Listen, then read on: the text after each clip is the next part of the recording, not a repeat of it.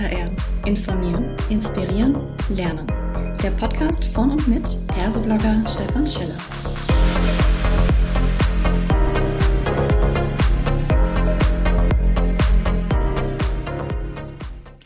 Hallo und herzlich willkommen zu einer weiteren Ausgabe von Klartext HR. Heute freue ich mich sehr, den Frederik Harcourt mit mir am Mikrofon zu haben und wir sprechen zum Thema, wie verändert sich die schulische Bildung? Was können wir als Unternehmen dazu beitragen? Hi Frederik, grüß dich, schön, dass du da bist. Magst du dich vielleicht kurz selbst vorstellen?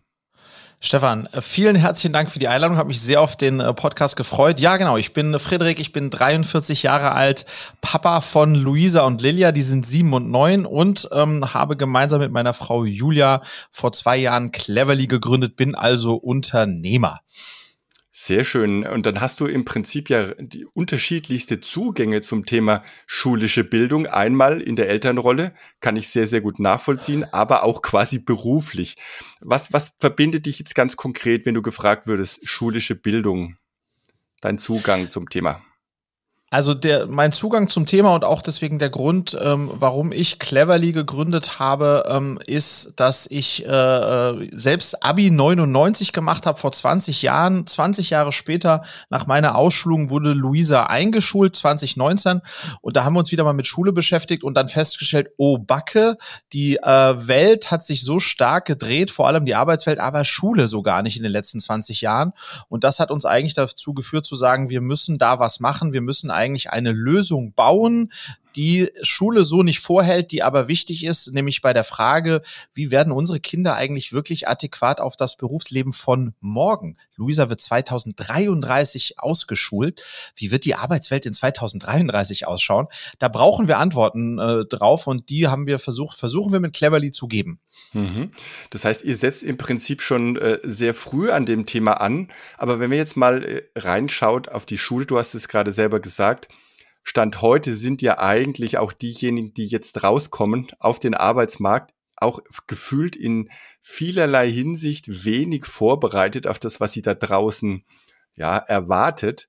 Ähm, ich höre immer ganz oft, äh, wir brauchen neue Fächer wie politische Bildung ne, oder mhm. Finanzerziehung nach dem Motto, da hat man überhaupt gar nichts, es kann keiner irgendwie eine Überweisung ausfüllen oder vielleicht auch sogar mal einen Brief, der ja ab und zu tatsächlich noch notwendig ist, beschriften. Empathie oder Lernen, Lernen. Das heißt, sehr viele Gruppen bringen sich da ein, sind auch medial laut und wollen hier dieses Schulsystem verbessern. Welche Chancen siehst du denn generell, dass man mit verschiedenen Initiativen tatsächlich etwas bewirken kann? Ich glaube, ähm, die Schule als solches und unser System, unser Bildungssystem müsste grundsätzlich reformiert werden. Ich glaube aber überhaupt nicht daran, nachdem ich jetzt zwei Jahre im Bildungssystem stecke, dass das auf absehbare Zeit passieren wird. Mhm. Dafür sind wir leider in diesem dezentralen, föderalistischen System viel zu gefangen. Ähm, da wird sich so schnell nichts bewegen und deswegen ist es, glaube ich, umso wichtiger, dass es äh, ja Initiativen außerhalb der Schule gibt, die tatsächlich am Ende des Tages den Schüler und Schülerinnen und den Eltern auch helfen, etwas zu verändern, weil Schule selbst wird sich, glaube ich, nicht schnell genug verändern können, nicht von innen heraus. Mhm. Das heißt im Prinzip, das ist wie ein im Business würde man sagen, ein Workaround, den man mhm. einfach tut, weil man sagt, es wird anders nicht funktionieren. Das ist natürlich schon mal erst grundsätzlich schade. Auf der anderen Seite, wenn man jetzt schaut, was können denn diese Initiativen, und ich glaube, du bist auch äh, Mitinitiator der Initiative der deutschen digitalen Bildungsunternehmen, wenn ich das richtig recherchiert mhm. habe, wo setzt ihr denn da an konkret? Ja, im Grunde genommen müssen wir uns ja die Frage stellen, wie müssen wir unsere Kinder heute auf die äh, Lebenswirklichkeit und Berufswelt von morgen vorbereiten? Und wir als Arbeitgeber wünschen uns ja Mitarbeitende, die aufgeweckt sind, die eigene Ideen einbringen, die im Team arbeiten können, die sehr stark kommunizieren können, die diese ganzen Kompetenzen sind enorm wichtig. Das übrigens setzt voraus, dass Kinder früh für sich herausfinden, was sind meine Stärken, was kann ich selbstbewusst sozusagen loslaufen.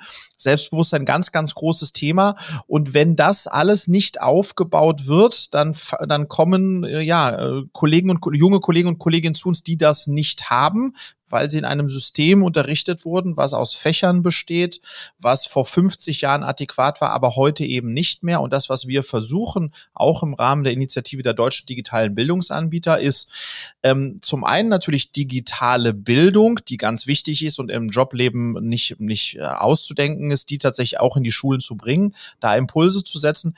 Aber ultimativ geht es eigentlich darum, dass wir uns die Frage stellen müssen und in die Diskussion gehen müssen, was wird unterrichtet und wie wird unterrichtet? Ähm, und tatsächlich versuchen müssen, das beides zu ändern. Das heißt, es bringt nichts, wenn wir sagen, dass wir vom Kreide, von der Kreidetafel auf eine digitale Tafel gehen und dann stolz sind, eine digitale Tafel mhm. zu haben, sondern die Frage ist, wie gehen wir eigentlich, wie bringen wir etwas bei?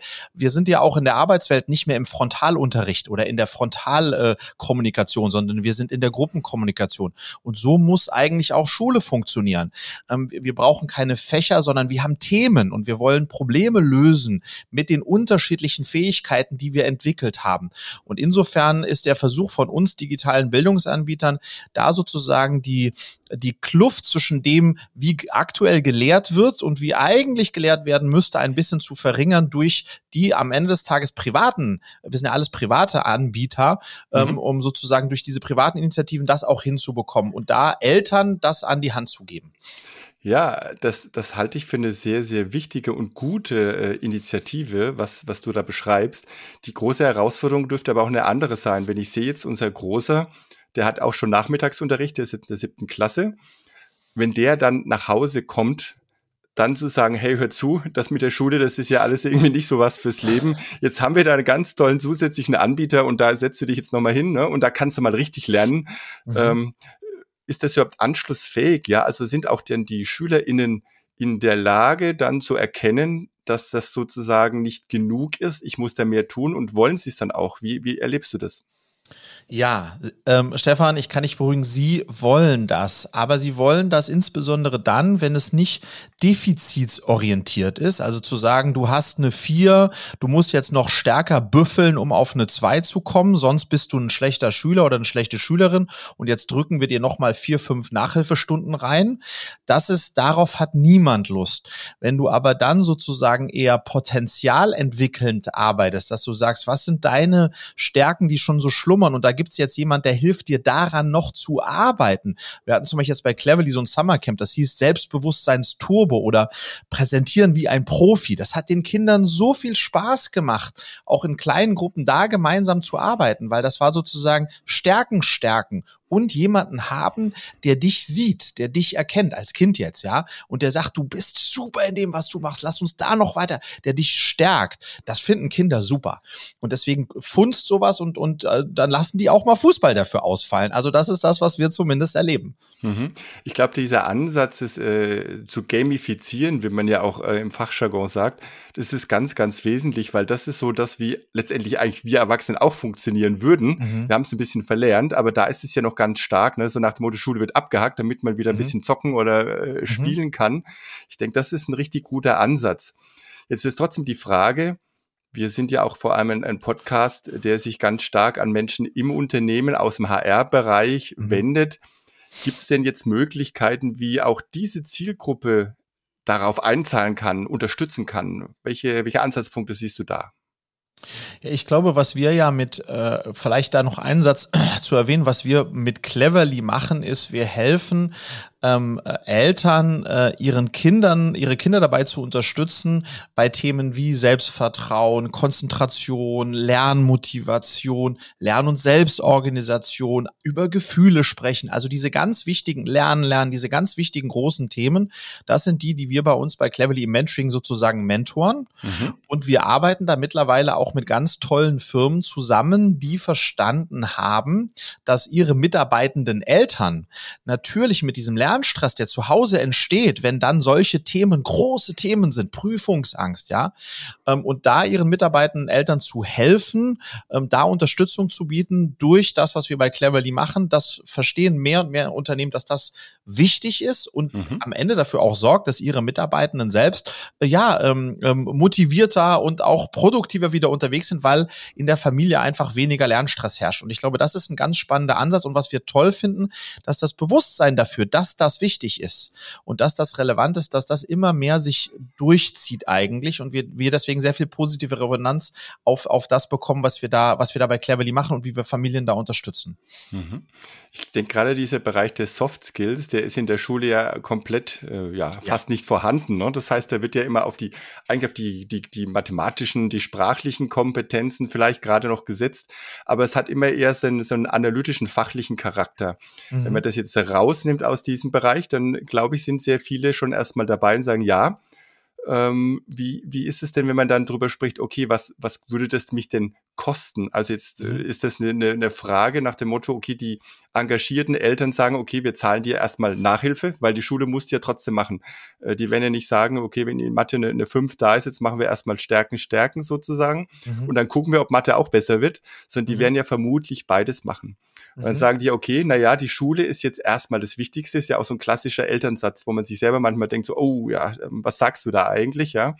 Wie, wie kommt ihr dann letztendlich ran, um mehr Menschen zu begeistern? Und was können die Unternehmen? Zahlen die das als eine Art Benefit mhm. dann oder wie, wie läuft das? Genau so ist das. Also du musst dir vorstellen, dass, dass Firmen wie ein Flixbus, aber auch eine Allianz, die bieten das ihren mitarbeitenden Eltern an und bezuschussen das dann pro Monat pro Familie oder pro Monat pro Kind mit einem gewissen Betrag. Das kann 50 Euro sein, 100 Euro sein, je nachdem. Und die Eltern zahlen dann nur die Differenz auf das Paket, was sie wirklich für sich brauchen.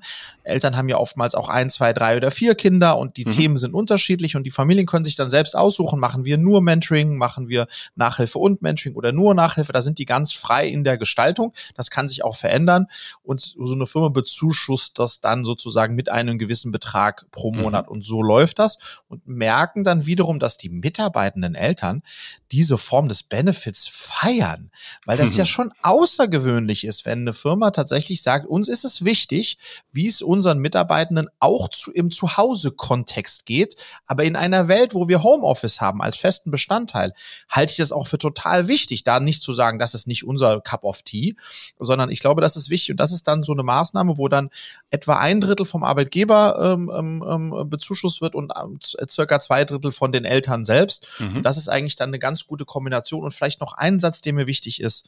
Die Geschwindigkeit, mit der sich unsere Arbeitswelt äh, entwickelt, wenn du dir jetzt AI, ChatGTP und so weiter anschaust, ist ja rasant. Definitiv. Deswegen glaube ich, ist es wichtig, dass wir unseren Kindern und ultimativ natürlich auch Unternehmen, ihren mitarbeitenden Eltern und deren Kindern eben nicht nur dabei helfen, an Fachwissen zu kommen, was einfach in 20 Jahren oder in 10 Jahren, wer weiß, was dann das Fachwissen sein wird, was du brauchst, sondern wir müssen diese persönlichen Kompetenzen stärken, weil das ist das Fundament, auf dem dann alles gelernt werden kann fachlich. Und da müssen wir eigentlich hinkommen, weg von der reinen Fach, fachliches Lernen bereitet uns auf die Vergangenheit vor. Aber wenn wir unsere Kids auf die Zukunft vorbereiten wollen, müssen wir äh, die persönlichen Kompetenzen stärken. Das ist ultimativ wichtig. Und das verstehen mehr und mehr Eltern auch und Unternehmen glücklicherweise. Mhm, das unterschreibe ich natürlich sofort. Und jetzt würde mich interessieren, weil du immer gerade zweimal schon das Thema Mentoring ins Spiel gebracht hast. Wie genau funktioniert denn Mentoring in dem Zusammenhang? Das kennt man aus der Businesswelt ja. Und wer sind denn diese Mentorinnen? Genau, das sind, äh, wie funktioniert das? Am Ende des Tages eins zu eins, also one-on-one, on one, wie man neudeutsch mhm. sagt, online.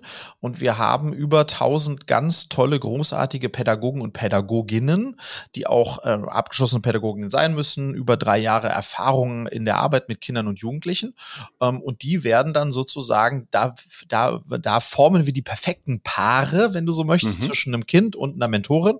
Ähm, und dann starten die auf eine gemeinsame Mentoring Reise starten meistens mit einem Thema, zum Beispiel Lernmotivation.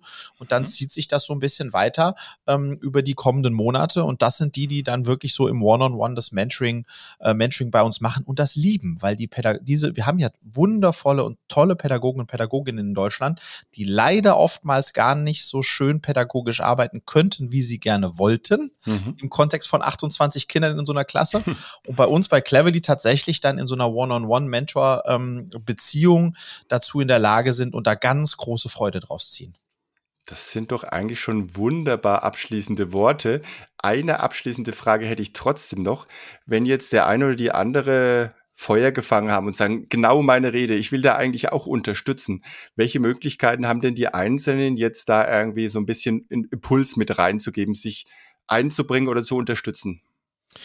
Ähm, ganz unterschiedlich. Also wir freuen uns natürlich über großartige Pädagogen und Pädagoginnen, die ganz konkret äh, äh am Nachmittag vielen Kindern äh, helfen können in dem Bereich.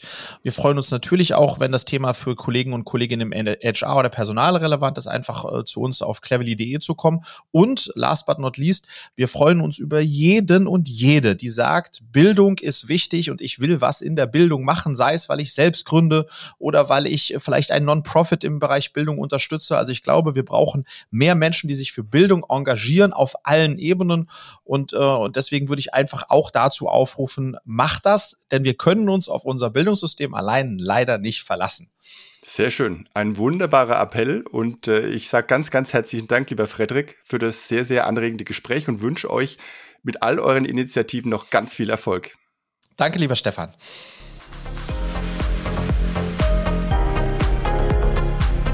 Das war eine weitere Folge Klartext HR. Informieren, inspirieren, lernen. Der Podcast von und mit Persoblogger Stefan Scheller.